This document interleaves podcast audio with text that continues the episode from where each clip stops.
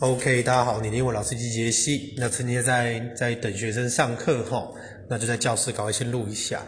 那个好，我先讲一下，就是一些劳基法的东西。就是最近有一个 case，就是他在那个公司好像做了十几年吧，然后突然，而且在过年前哦。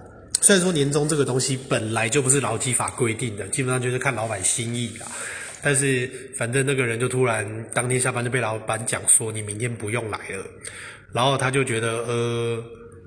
傻小，那当然这个状况一定就是一定要去提起劳工局的，好啦啦，我就讲诉讼啦，就是一定要提起，因为我觉得这个太糟了，毕竟你也没有先预告，然后你也没有说先，也不能用调职，因为其实如果你。原本薪水比较高，然后老板说：“哎，可不可以请你帮忙？然后先去做另外一个。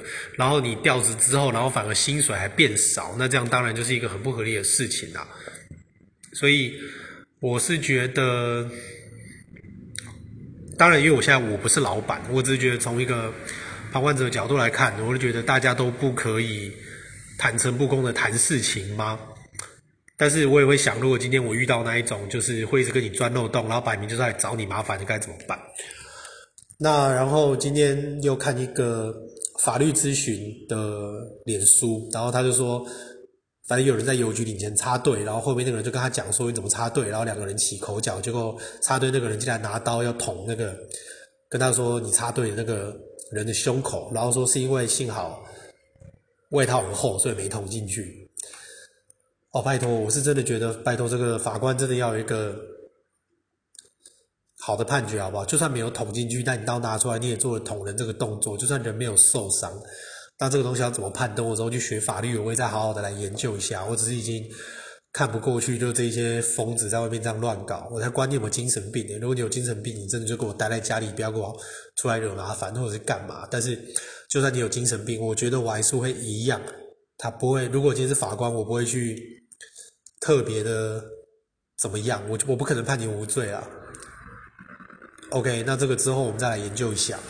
那我今天来讲一下今天的这首字根哈。今天这个字叫做 apostasy，A P O S T A S Y，apostasy。A P O 这个字一出来就是离开的意思，就是 away。那像那个像耶稣不是有那个使徒吗？